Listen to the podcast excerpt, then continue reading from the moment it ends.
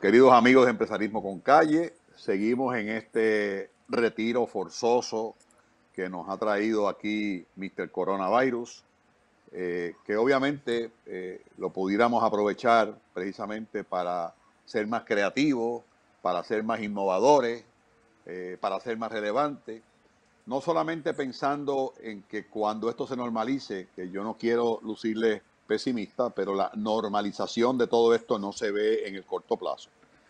Y sí tal vez buscando cómo nos podemos adaptar, cómo podemos transformarnos de manera tal que podamos coexistir y convivir en esta nueva realidad que nos tocó vivir.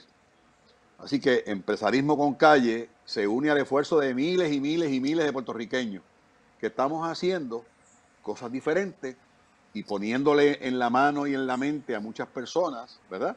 Cómo hacerlo a través de ejemplos como el que tenemos en el día de hoy.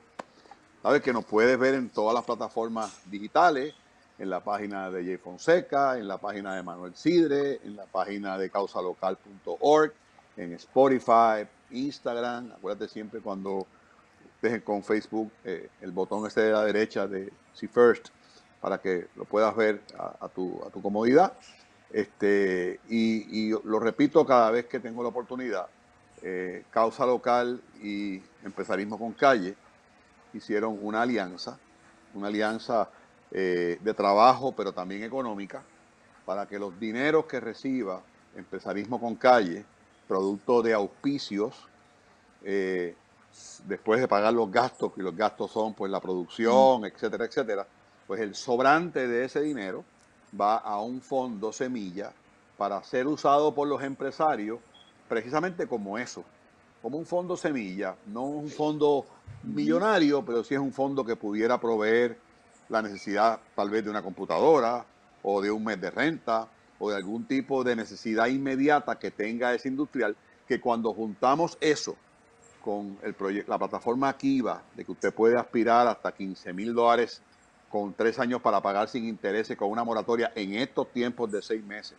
Y si a eso le añadimos proyectos como Guayacán, proyectos como Small Business, proyectos como las cooperativas, óigame, yo les tengo que decir que jamás en mi vida yo comencé hace 45 años en los negocios, ¿verdad? Yo no tenía absolutamente disponible nada de estos mecanismos.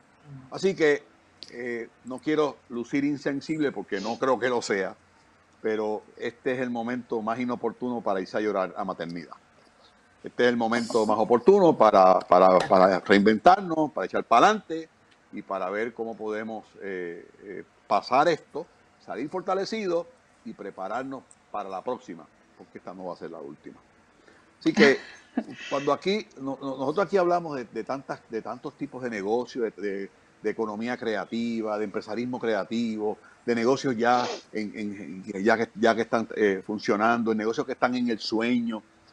Y uno, y uno cada vez que pasa una semana más que grabamos estos eventos, nos sorprendemos cada día más. La invitada mía en el día de hoy me sorprende enormemente. ¿Por qué? Porque ¿quién iba a pensar que yo iba a entrevistar a una persona que dirige un instituto de yoga? Miren esto, de yoga. Que, yo estaría, yo hacía prima fase, pensaría, pues esta se chavó, porque ellos también cerca al cliente, prácticamente el respirar es bien cercano. La yogaterapia es precisamente un intercambio de, de, espiritualidad y de, de ejercicios y de, y de, filosofías que, coexisten en, la convivencia cercana. Así que si yo fuera a pensar, si él me hubiese llamado para decirme que, mi invitada de hoy quería que yo la entrevistara sobre empresarismo con calle, pues este, este no es el momento para ella. Sin embargo, lo que vamos a compartir hoy es como un negocio no tradicional, como un negocio no tradicional, que, que tenían una fiesta el año pasado, bueno, a principios de este año, del cara porque juraba que se iban a celebrar 20 años, yo tenía planificado una fiesta, estábamos todos bien motivados y les llegó el COVID-19. Así que este ejemplo de hoy es patético, pero real, de que pasó por María, pasó por los temblores del sur y pasó y está pasando por COVID-19. Y todavía está de pie. Así que les presento hoy a Alicia Arzuaga. Alicia Arzuaga es la fundadora del Yamagi Yoga Institute, eh, eh, que sin duda alguna eh, es, es, un modelo de negocio, como dije ahorita, no tradicional. Y la primera pregunta mía a, a hey Licel, después de María, ¿cómo tú pudiste salir adelante? O sea, ¿qué, ¿qué cambios hiciste inmediatamente? Porque tus clases, tus clases son presenciales. Saludos y bienvenida. Hola, gracias. Buenos días escucharte, escucharte hablar me, me, recuerda un par de cosas en, la, en las que resonamos igual, aunque, aunque de verdad tú te sientes tan lejos de mí en cuanto al tipo de negocio que yo tengo. Tenemos cosas similares porque a ti te gusta ese amor fuerte. Yo he visto unas cuantas de mm. tus entrevistas y yo sé que el tough love es como mm. que tu cosa y yo también, este, aunque pues todo el mundo piensa que el yoga es todo paz y amor, eh, hay, hay, hay, muchas facetas de todo esto, ¿no? Y el empresarismo definitivamente es una industria que a nivel mundial es billonaria, pero en Puerto Rico nosotros somos el país del ron y del lechón y de la bachata, no, no era lo más fácil hace 20 años cuando empecé. Pero pues gracias por invitarme, estoy bien, bien emocionada de estar aquí, es un placer y un orgullo estar aquí. Oye, Giselle, antes de María, antes de María, en palabras bien sencillas, ¿Cómo subsistía el centro? Pues mira, nosotros eh, somos, fuimos pioneros. En Puerto Rico no existía un centro como el mío. Había un par de gurús eh, principales, entre ellos estaba Aurimoya, Shantirag y, y Eran tres maestros lo que había aquí en Puerto Rico y estaban como que escondidos en su propia cueva viendo a sus estudiantes. Eh, yo en mis veintipico eh, estuve en el mundo del fitness, eh, me enamoré del yoga, empecé en programas corporativos, me di cuenta de que trabajando con Johnson Johnson en corporaciones bien grandes, farmacéuticas, que en aquel momento, en los 90, tenían un montón de dinero para programas de salud y bienestar. Y entonces pues yo entré por esa parte de la, de la integración mente-cuerpo y me di cuenta que dentro de todas las cosas que estábamos haciendo de fitness y de de todo lo que estábamos utilizando, psicología práctica, este, ergonomía, ejercicios de estiramiento tradicional, y todo lo que nosotros hacíamos con yoga o con meditación o respiración era lo que más la gente apreciaba y lo que generaba más cambios en las estadísticas que estábamos buscando. Y o sea que tú, en el, tú en el modelo de yoga te reinventaste, te saliste un poco del, maestro, del, de la clase, un poco a distancia, y te insertaste por tu experiencia en, en, cómo llevar el yoga a sitios no tradicionales que en el pasado nunca se pensaron, ¿verdad? Compañías farmacéuticas, en negocios, etcétera. Ok, entendemos más o menos por ahí.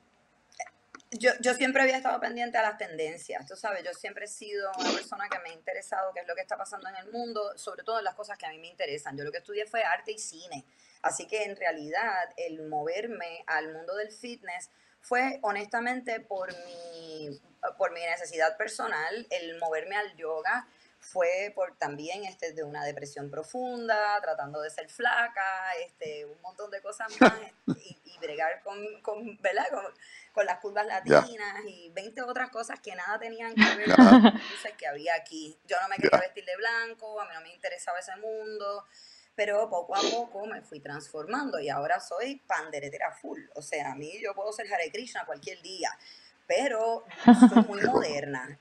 tú sabes, soy muy moderna. Tengo de las dos. A mí me gusta lo clásico y me gusta. yo entré por lo tangible.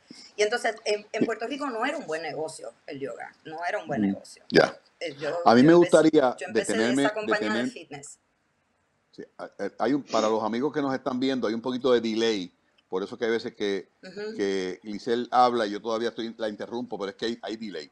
Pero lo que voy a hacer para ayudarnos es que cuando yo vaya a hablar, levanto la mano y ya tú sabes que hay como tres o cuatro segundos de tú haz lo mismo y ustedes hacen lo mismo. Así, lo hacemos mejor. ¿Verdad que sí? Dale, dale. Ah, yo comparo, yo comparo cómo el yoga llega a tu vida con coronavirus.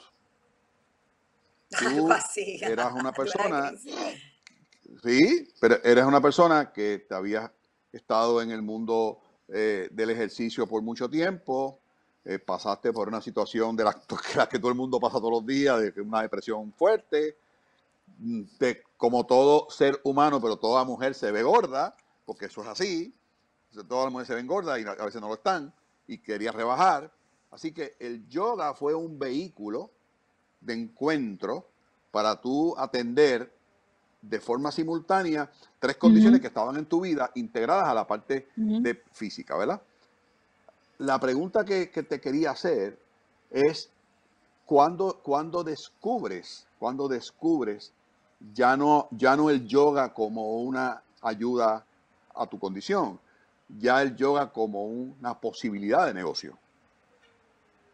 Pues eh, al trabajar, yo tenía una compañía que se llamaba Optimum Fitness Concept y nosotros traíamos algunas máquinas de ejercicio y hacíamos consultoría a compañías grandes de, de salud y bienestar trabajando con, con, miles de personas. En Johnson Johnson nada más yo vi más de 10.000 personas en un año. Así que eso fue una súper escuela. Y yo pude identificar que era lo que funcionaba mejor y era lo que a mí me estaba funcionando mejor en mi vida también. Y entonces eh, viene un punto pivotal bien grande en mi vida, en mi carrera, que fue a, mí el programa Red Door de Elizabeth Arden me junta con Maya Valle, con eh, Carmen Jovet, con un grupo de mujeres súper poderosas, y yo estoy todavía en mis 20, ¿ah? Estas son señoras ya que han hecho su carrera. Y, bueno, Carmen todavía se ve espectacular, ¿ah? fabulosa, se ve más joven que yo, Carmen. Este, muy querida, muy querida por mí. Somos muy amigas, yo la quiero mucho también. Yo estudié con uno de sus hijos, así que nos conocemos de familia. So, eh, eh, viajamos la isla con ese programa de Red Door y yo me daba cuenta del, del el profundo cambio que la gente tenía en una hora. De yo pararme a hablarles, ponerlos a respirar y moverse con conciencia. Hice un programa que se llamaba eh, Transformate, cambia tu mente para cambiar tu cuerpo y lo empecé a mover corporativamente. Y eso era todo mindfulness, cuando nadie hablaba de mindfulness, eso era todo ejercicios de pranayama o de respiración que vienen del yoga, pero yo no le dije eso, yo le quité por completo esa parte mística para poderme meter en esas compañías. Seguro. Pero eventualmente la vida me llevó a querer hacer más. Empieza un spa que todavía está aquí, muy famoso, que empieza con mucho dinero. Me contratan para hacer su programa de salud y bienestar y las doñas me adoran y me trataban mal y el que me hayan tratado mal pues me impulsó a decir, you know what, yo me voy a poner mi propia casita. Y en tres mm. semanas después de haber dicho eso en voz alta, ya yo había encontrado un local que estaba destruido, que era donde había estado García Comercial por muchísimos años, estuvo cerrado 10 años, y encontré mi casa y a, a, pulmón limpio montamos piso con estas manos, hicimos lo que había que hacer y empezamos a dar clases de yoga. En el segundo año... Ok, no, no, adelante. Caigo en cinta. En el segundo año caigo en cinta. Cuando estaba a punto de lanzar mi primer video para Walmart y Kmart. Eh, había cogido un préstamo eh, digo, wow, pero en cinta yo no puedo hacer lo que hace falta. En aquel momento había que hacer códigos y había que hacer circos viajando para, para uno poder promover cualquier producto. No era como ahora esto es pre-internet, ¿verdad? Este, hace 20 años. So, cuando yo digo, ok, por ahí viene un bebé, eh, ¿qué hago? Y cogí mis cuatro mejores estudiantes y las entrené para ser maestras. Y ahí nace las formaciones profesionales de Samadhi Yoga Institute. Así que nosotros también fuimos pioneros en esa parte educativa de formar instructores y vino también por una necesidad personal. Estoy en cinta, quiero estar con mi bebé, no voy a poder hacer estas barbaridades, así que déjame coger las nenas y echarlas para adelante. Y así ah, ha seguido creciendo. Hemos entrenado más de 600 maestros en Puerto Rico ya. Wow. Hasta ahora, hasta ahora, tu historia de negocio está basada en haber convertido las dificultades en oportunidad. O sea, si yo pudiera una frase que describa a Licel en sus primeros 20 años, convertir las, dificultades en oportunidad. Ya tengo 20 años, ya tengo un montón de maestros, ya estoy conocida, ya estoy con Carmen Jové, estoy en la isla, todo el mundo me conoce, ya el nene está creciendo, ya no depende tanto de mí. De la noche a la mañana llegó María. Llegó María. María. Y. María fue bien duro. María, a los seis días de María, este, nosotros no teníamos cómo comunicarnos unos con otros y nosotros somos una familia. De verdad que sí, eso es una cosa que yo creo que ha sido eh, mm. uno de los pilares bien grandes de que esa María haya permanecido por 20 mm. años, porque no siempre mm. ha sido profitable. Este, Samadhi ha tenido muchos momentos de dificultad donde yo he dicho, ok, gracias por todo, no tengo queja alguna, voy a enganchar un letrero y me voy, y boom, pasa algo que nos levanta y nos sostiene y, seguimos. Pues eh, mi comunidad estaba muy necesitada, los maestros estaban muy afectados emocionalmente, nosotros queríamos ayudar, queríamos montarnos en carros para ir a Utuado y a la isla, ayudar gente. Este, de hecho, nos llamaron distintas iniciativas y nosotros no quisimos afiliarnos con ninguna porque no olían bien. Este, hicimos nuestro primer nuestro grupo que se llamaba Rescatistas Emocionales. Y ese grupo de rescatistas emocionales yo los cogí y yo los entrené en yoga para trauma. Y, empezamos a viajar la isla, a hacer cosas nosotros y a llevar suministros, pero tuvimos la bendición de que mi edificio tenía planta, así que nosotros teníamos electricidad y estábamos operacionales. Yo no tenía con quién pagarle, con qué pagarle a nadie. Yo reuní mi grupo para decirle vamos a cerrar. Ha sido una cosa hermosa, pero yo estoy destruida, mi casa está destruida porque mi apartamento sufrió un montón de daños. Yo estoy en casa de mi papá de 95 años con mi hija teenager. Este, mm. y, estoy encargando de mi papá de 95 años con mi apartamento en construcción y yo no puedo bregar con, con, con limpiar, barrer y, y, hacerlo todo. Ok, ok. de, llega María destruye tu apartamento, te mudas con tu papá, 95 años, tu hija teenager, tú con tú sin sistema, tuviste suerte, tu edificio tenía planta eléctrica, tenías agua, tenías lo que mucha gente no tenía, pero estabas sin chavo. Tenías que buscar dinero. Sin chavo, ¿Cuál fue tu primer contacto con, con, chavo?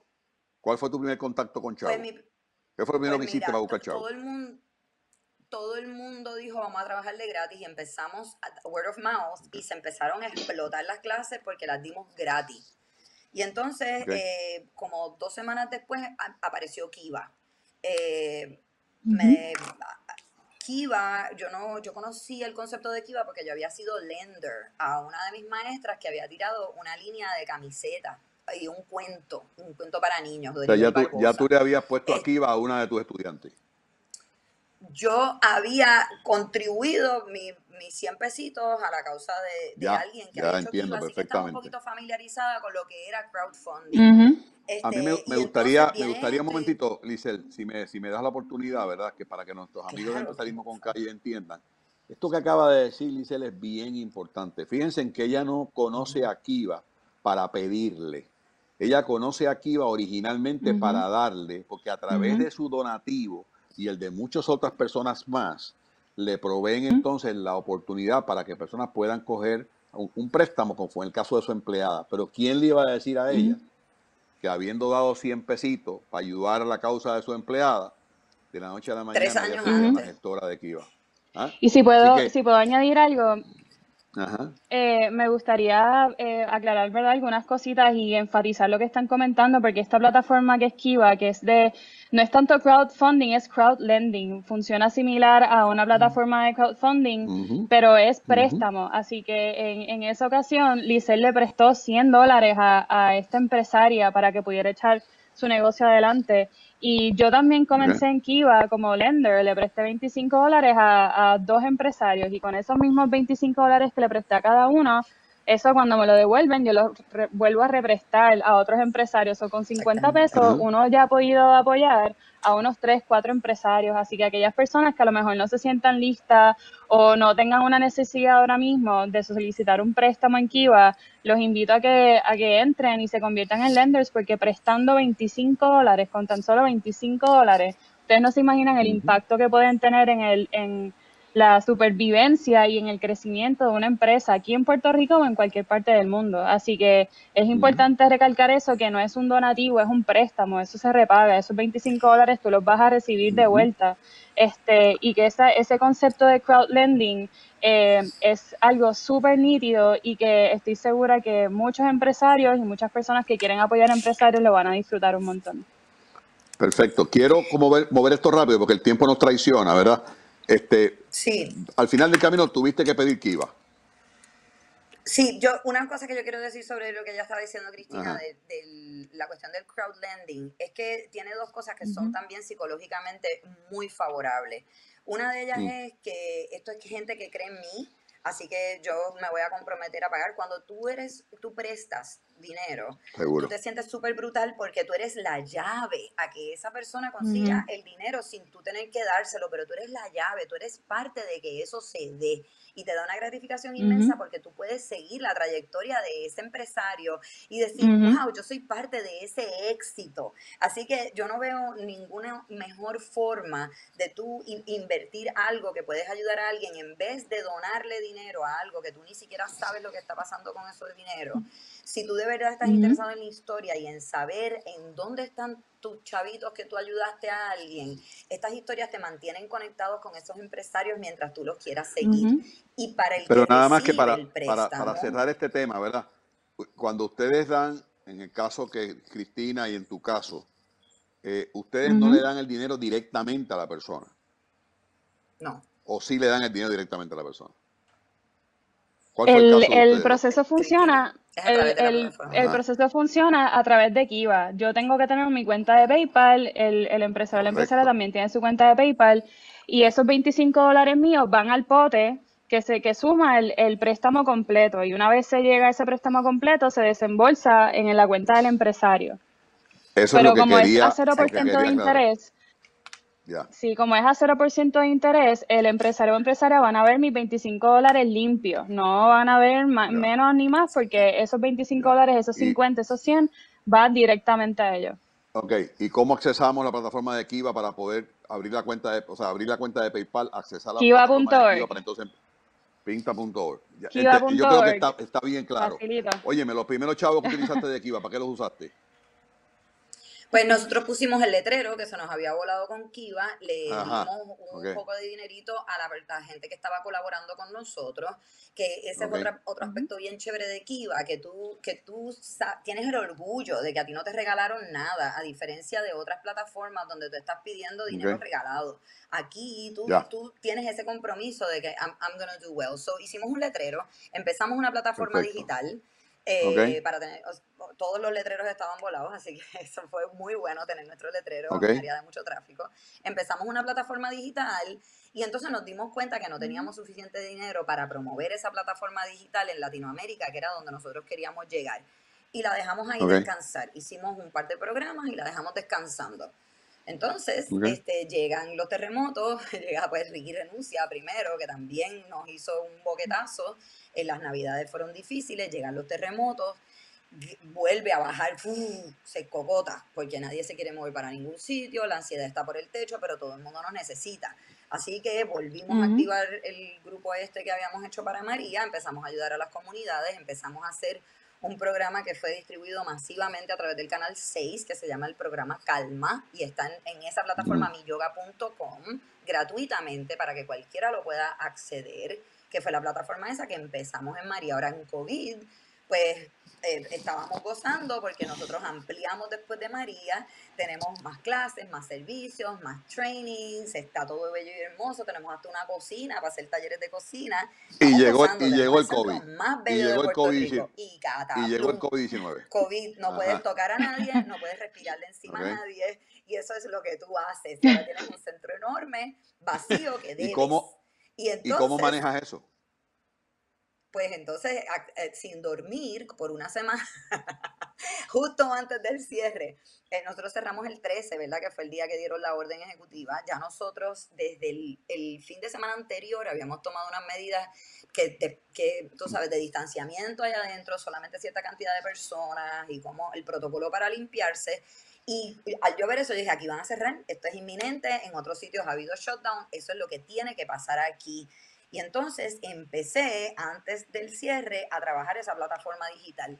Encontré otra plataforma digital, no la que yo había hecho originalmente, que estaba más ready-made y me permitía, con una inversión bien chiquitita, montar clases online y crear contenido que se quedara ahí. Así que yo recogí contenido que tenía ya, añadí otro contenido, le pedí a mis maestras que grabaran unos pedacitos cortitos, lancé la plataforma, con estas clases gratuitas, pregrabadas, para que la gente empezara a manejar sus estados emocionales, porque estaba todo el mundo con mucha ansiedad e insomnio.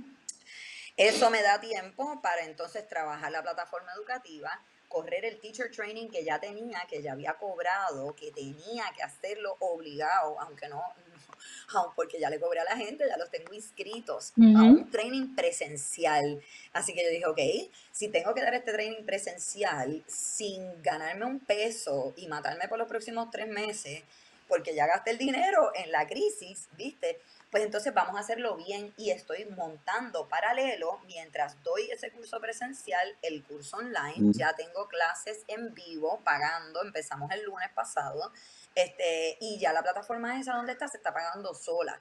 Así que no es que estamos generando ingresos todavía, pero estamos manteniendo. expandiendo. Ya tenemos gente, ¿no? Y tenemos gente que ha venido de Europa, de Sudamérica, de, ah, de habla hispana en Estados Unidos, poquita gente todavía, pero sabemos que hay un interés y entonces llega a causa local porque ya teníamos una relación con Kiva y me llaman así de la nada cuando yo estoy así con el agua hasta aquí arriba nadando sin dormir por todos estos días tratando de ser zen porque lo mío es yoga pero me muero de hambre y se me caen los 20 años de gesta y me dicen, tengo unos chavitos para ti, tengo un cash grant y fue como, oh, bajo Dios, se abrió el universo y podemos respirar un poquito y, trabajar de una manera más enfocada para eh, una línea de merch que estamos tratando de desarrollar, así que obviamente yo no puedo usar ese dinero para pagar cosas, yo necesito ese dinero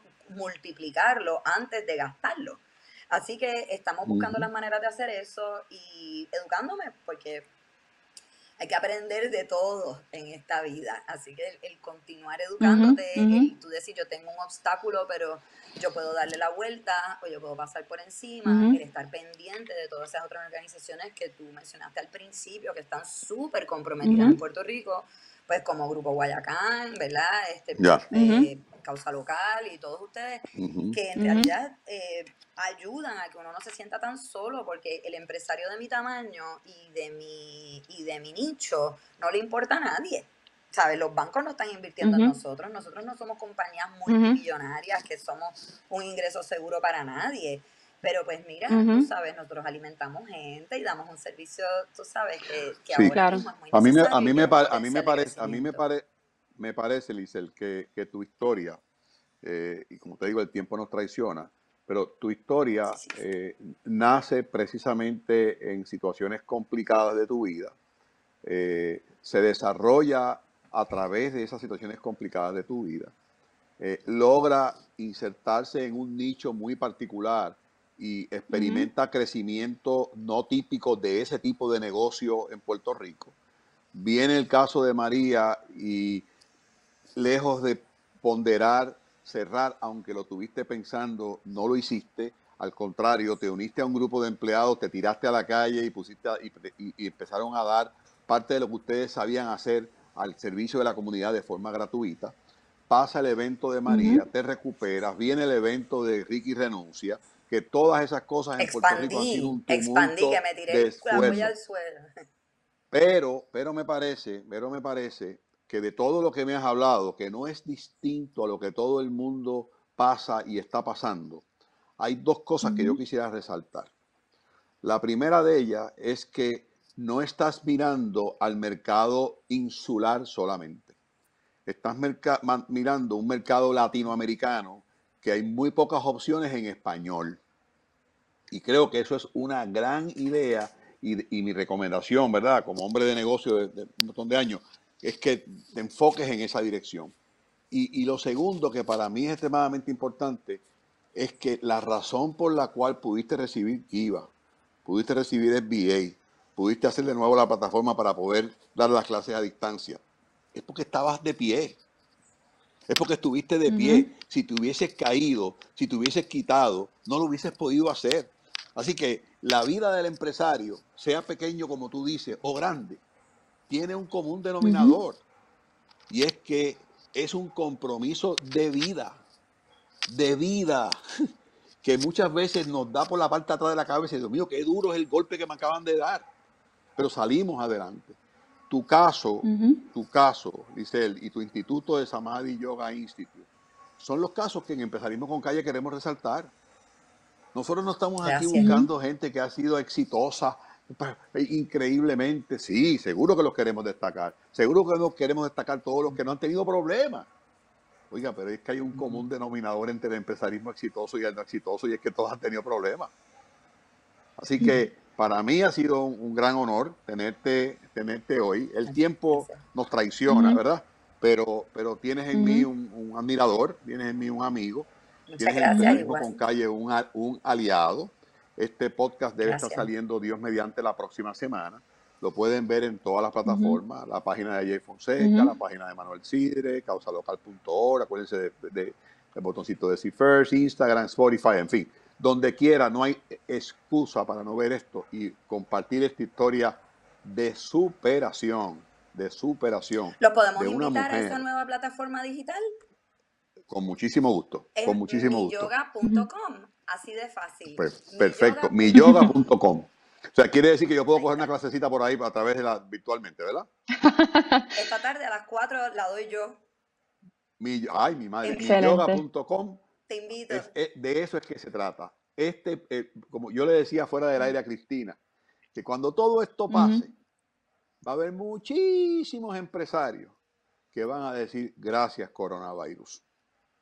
Pero muchísimos todo esto que está pasando, María, los temblores, la situación económica, la politiquería del país, todo esto nos está llevando a un pensamiento colectivo necesario para Puerto Rico. Tenemos que apoderarnos, ser dueños de nuestras decisiones y de nuestras consecuencias. Así que, Elisel, muchas gracias. Cristina, como me gustaría, te puedo, añadir algo súper rápido.